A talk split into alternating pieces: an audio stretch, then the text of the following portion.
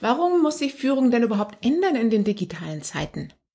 Was hat Innovation mit Diversity zu tun und warum sind wir Frauen genau deswegen in den Führungsetagen so wichtig? Dazu schauen wir uns aktuelle Studien der Princeton University an und wir machen uns unsere weibliche Kompetenz des vernetzten Denkens bewusst. Female und Future. Das ist Femture. Der Podcast für uns Frauen, wie wir kompetent und weiblich in die Zukunft führen. Anders, überraschend, gut.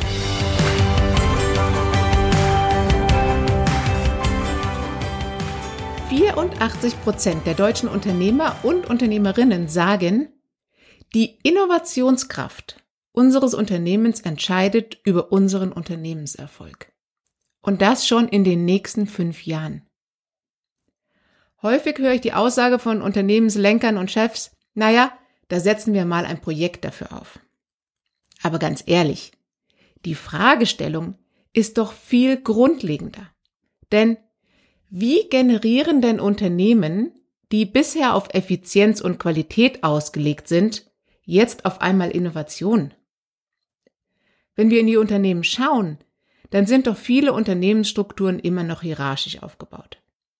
Die Arbeitsabläufe sind immer noch vorgegeben und dulden echt nur wenig Abweichung. Oder wie reagiert euer Chef drauf, wenn er sagt, ah, ich habe noch schnell die Arbeit von der Nachbarabteilung mitgemacht. Auch die Stellenbeschreibung basiert eben auf dieser ganz starken und konkreten Arbeitsteilung. Und die dazu passenden Steuerungselemente wie Jobtitel, ähm, Mitarbeiterbewertungen und auch die Beförderungs- und die Entlohnungsmechanismen bei denen sieht's nicht viel anders aus. Und wenn wir offen und ehrlich zu uns sind, dann merken wir das eigentlich alle. Sowohl die Chefs als auch die Mitarbeitenden, dass aus diesen Systemen nichts Neues und Innovatives entstehen kann. Und genau das sagt auch der Soziologe Scott von der Princeton University.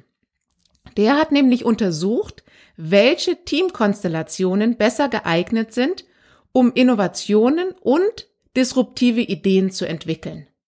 Und sein eindeutiges Ergebnis lautet Diversity beats High Performance. Und was heißt das nun? Das heißt, dass wir unsere Teams nicht mehr aus zehn Ingenieuren, aus zehn Accountants oder zehn Vertrieblern zusammensetzen, sondern dass wir bewusst diversifizierte Gruppen zusammenarbeiten lassen. Das heißt, wir setzen heterogene und komplementäre Fähigkeiten, Erfahrungen und Wissen miteinander in Verbindung. Und jetzt kommt mal mit, ich stelle euch nämlich euer neues Team vor. Die Profis unter euch, die schon Folge 1 gehört haben, ihr kennt es schon. Die, die zum ersten Mal dabei sind, für die stelle ich es heute nochmal kurz vor. Ihr könnt aber auch in Folge 1 euch nochmal genauer damit beschäftigen. Also, wir haben hier Bob. Das ist der introvertierte Tech-Spezialist, der am liebsten die Nacht zum Tag macht. Wir haben Carla, unsere Inspirations- und Trendfinderin, die mit Laptop und Rucksack für uns in der ganzen Welt unterwegs ist. Wir haben Tim, den spirituellen Kreativdesigner, der 50 Prozent Offline-Arbeitszeit hat, um sich für Yoga und seine Achtsamkeit ähm, dafür Zeit zu haben. Wir haben Jakob, den jungen Dynamiker mit Gründer-Mindset, der es schafft, im konstanten Beta-Modus Produkte und Geschäftsmodelle zu jonglieren. Und wir haben ein ganz neues Teammitglied, Robby. Robby ist der Roboter, der durch KI gestützt mit Lösungs- und Entscheidungskompetenzen ausgestattet ist. Ich war letztens bei einer Microsoft-Fortbildung und da haben sie den Chef der Zukunft vorgestellt, natürlich unsere KI. Und dann äh, wurde die Frage gestellt, ob das dann jetzt ein ähm, Diversity, sprich Mann oder Frau wäre. Und dann war die Antwort von Microsoft, das kann sich zukünftig jeder Mitarbeiter selber aussuchen, ob er lieber von einer Frau oder einem Mann geführt werden will. Ob wir jetzt dahin kommen, das weiß ich nicht, aber es wird definitiv ein gleichwertiges Element in unseren Teamzusammensetzungen sein. Und wir merken jetzt ganz schnell, dass wir für diese oder sehr ähnliche Teamkonstellationen neue Führung brauchen.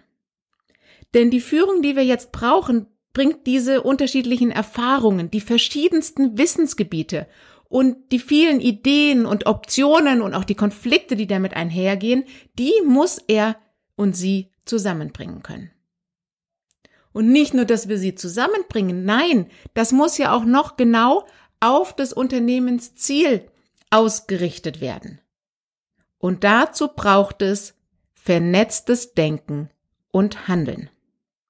Und jetzt gebe ich hier mal ein paar Beispiele dazu. Wir schauen uns mal die Veränderungen der Unternehmensstrukturen und deren strategischer Ausrichtung an.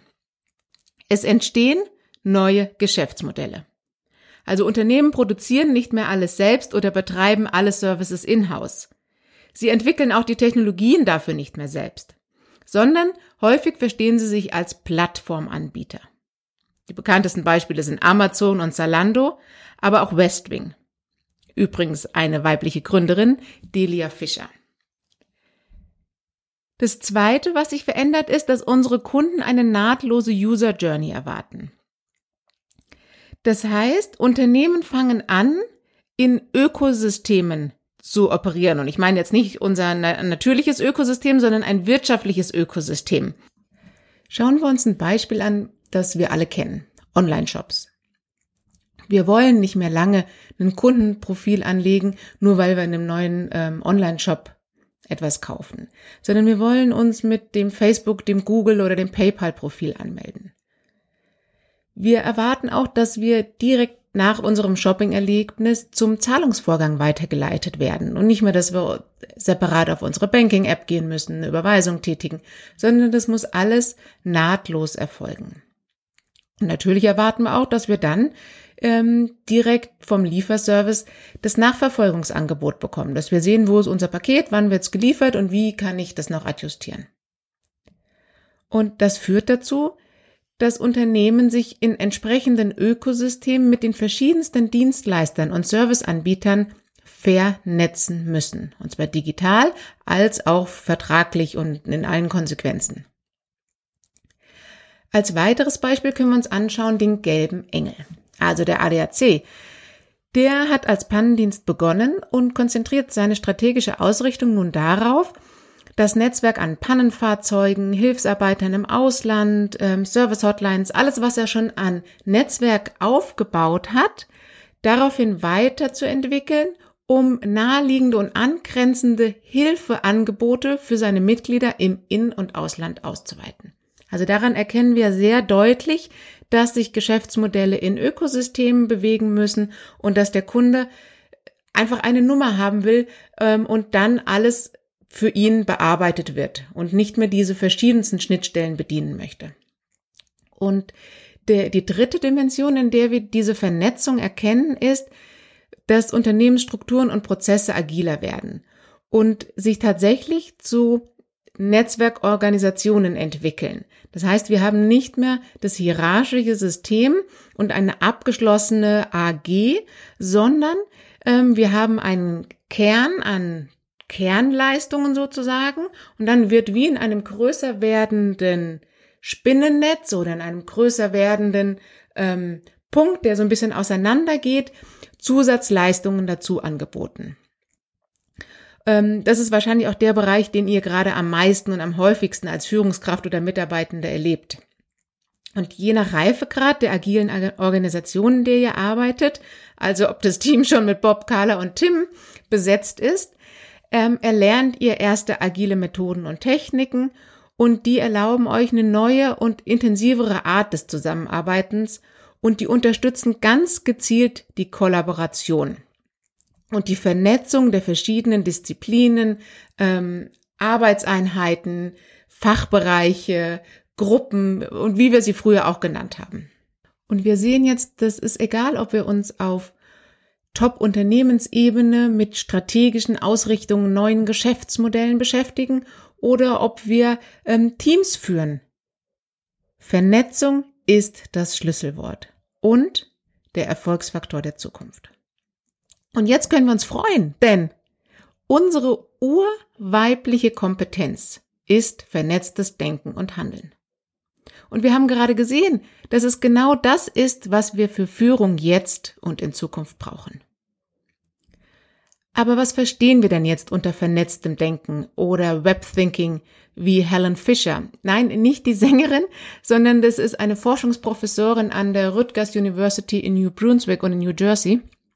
Und sie ist Mitglied des Center for Human Evolutionary Studies. Und sie hat verschiedenste wissenschaftliche Studien untersucht und eigene durchgeführt. Und die belegen ganz deutlich, dass Frauen im Kontext und ganzheitlich denken. Wir Frauen weisen auch eine höhere mentale Flexibilität auf. Wir kommen intuitiver zu Bewertungen und Entscheidungen und wir haben auch eine höhere Vorstellungs- und Innovationskraft. Und wir Frauen äh, planen tendenziell etwas länger. Super, oder? Um es aber auch ganz klar zu sagen, ich sage hiermit nicht, dass Männer das nicht können. In der Mehrheit sind Männer jedoch sehr gut darin, eher zielorientiert und sequenziell zu denken und zu handeln. Und das war und ist auch weiterhin wertvoll und wichtig. Aber in unserem Podcast geht es ja um uns, also uns Frauen. Und wir brauchen nun wirklich nicht lange darüber nachzudenken, warum wir das können, warum wir vernetzen. Denn wir jonglieren nonchalant jeden Tag viele Themen und Aspekte und wer von euch Kinder hat, weiß umso mehr, mit den Kindern zieht das Chaos und die Unplanbarkeit ein. Und wir Frauen üben das nicht erst seit gestern, sondern eben schon seit Urzeiten. Und wir mussten viele unterschiedliche Dinge gleichzeitig erledigen. Während wir die Kinder mit Essen versorgten ähm, und mit äh, diversen Aufgaben betrauten, die Kranken nebenbei pflegten, mussten wir auch darauf achten, dass keine Schlangen den Weg kreuzten, dass das Feuer auf gar keinen Fall ausging und wir pflegten eben auch die Beziehungen zu den anderen Frauen, von denen wir als Gemeinschaft abhängig waren.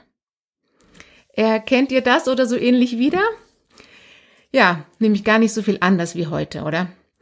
Und okay, es gibt wahrscheinlich keine Schlangen mehr bei euch zu Hause. Aber so diese dieses Grundverhalten und diese Flexibilität und Vielseitigkeit, die hat sich auch in unserem Hirn verankert. Das heißt, wir können in unserer Hirnentwicklung feststellen, dass es Bereiche des weiblichen Hirns gibt, gibt, das sich vom männlichen unterscheidet. Jetzt besteht unser Gehirn aus verschiedenen Bereichen, kennen wir alle.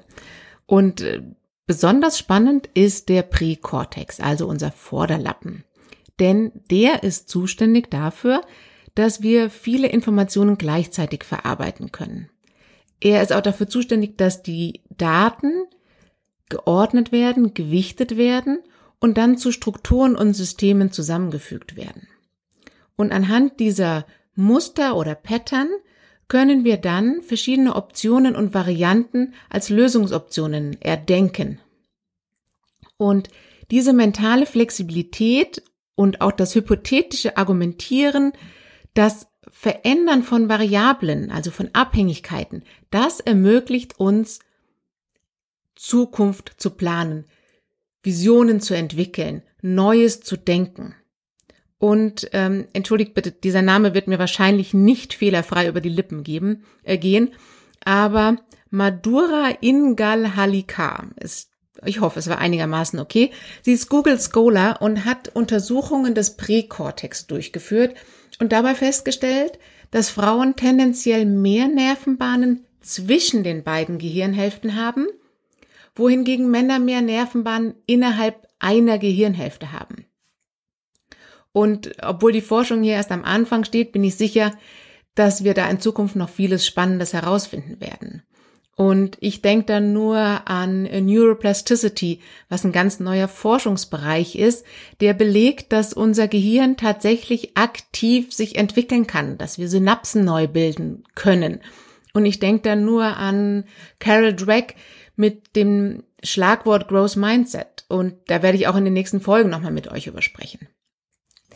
Jetzt möchte ich aber noch ein weiteres ähm, spannendes Experiment mit euch teilen, dass unsere weibliche Vernetzungsfähigkeit und uns in einem Kontext zu verstehen und Varianten und Optionen durchzudenken belegt. Es war ein Versuch von der Psychologin Carol Gilligan von Harvard in den 80er Jahren. Und da hat sie zwei elfjährige Amerikaner befragt, Jake und Amy. Ähm, die Veröffentlichung übrigens auch von Madura, okay, ich gebe es auf, den Namen nochmal zu sagen, von ihr und auch von Carol Gilligan findet ihr in den Show Notes. Ähm, die, eine Aufgabe der zwei Kinder war es, sich selber zu beschreiben. Und Jake, der Junge, gab an seine Größe, seine Stärken, worin er gut ist, ähm, was er gerne mag, seine Vorlieben. Und damit hat er eben ganz konkrete und klar abgrenzbare Fakten über sich erzählt. Und Amy, das Mädchen hingegen, sagte, ich gehe gerne in die Schule, ich sehe viele Probleme in der Welt und deswegen möchte ich Wissenschaftlerin werden, um anderen zu helfen. Und hieran sehen wir deutlich, dass dieses Mädchen mit sich und ihre Person in einen weiteren sozialen Kontext stellt. Und ähm, da gibt's noch viel weitere Untersuchungen und ähm, äh, Versuche. Und die belegen alle, dass wir Frauen dieses Gesamtheitliche, dieses Vernetzende, dieses mit in Beziehung zueinander stellende viel stärker ausgeprägt haben, als das bei den Jungen und bei den Männern der Fall ist. Das heißt doch ganz klar, weibliche Führung, Female Leaders sind wichtig. Und wir liefern einen entscheidenden Mehrwert. Indem wir das Unternehmen in einem größeren und sozialen Kontext sehen und auch Entscheidungen vor diesem Hinblick treffen. Und wie uns das auch bei Innovationen hilft, dazu hört ihr was in den nächsten Folgen. Für jetzt bleibt uns festzuhalten. Unternehmenserfolg heute und in Zukunft hängt viel mehr als früher von der Vernetzungsfähigkeit ab. Das heißt, egal ob wir neue Geschäftsmodelle entwickeln, strategische Unternehmensausrichtungen besprechen, ob wir neue Produkte und Kundenservices äh, überdenken und erarbeiten oder ob wir agile Teams führen. Vernetztes Denken und Handeln ist einer der wesentlichsten Erfolgsfaktoren. Und dafür sind unsere weiblichen Web-Thinking Qualities und unsere Vernetzungsfähigkeit von großem Vorteil. Und hey Mädels, genau damit gehen wir raus. Deswegen braucht es uns. Frauen, die in die Zukunft führen. Anders, überraschend gut. Du magst dich auch fit für die Zukunft machen? und deine weiblichen Potenziale aktivieren? Du möchtest wissen, mit welchen Kompetenzen du in Zukunft durchstarten kannst? Dann lass uns einen ersten Check-up deiner Zukunftskompetenzen machen. Dazu biete ich dir ein kostenloses 30 Minuten Kennenlerngespräch an. Wir starten mit einer Ist-Stand-Analyse und entwickeln daraus die Eckpfeiler deiner persönlichen Kompetenz-Roadmap. Wir beleuchten jene Skills, die notwendig sind, um in den neuen Arbeitswelten erfolgreich zu sein und als Frau zu führen. Lass uns gemeinsam entdecken, was in dir steckt.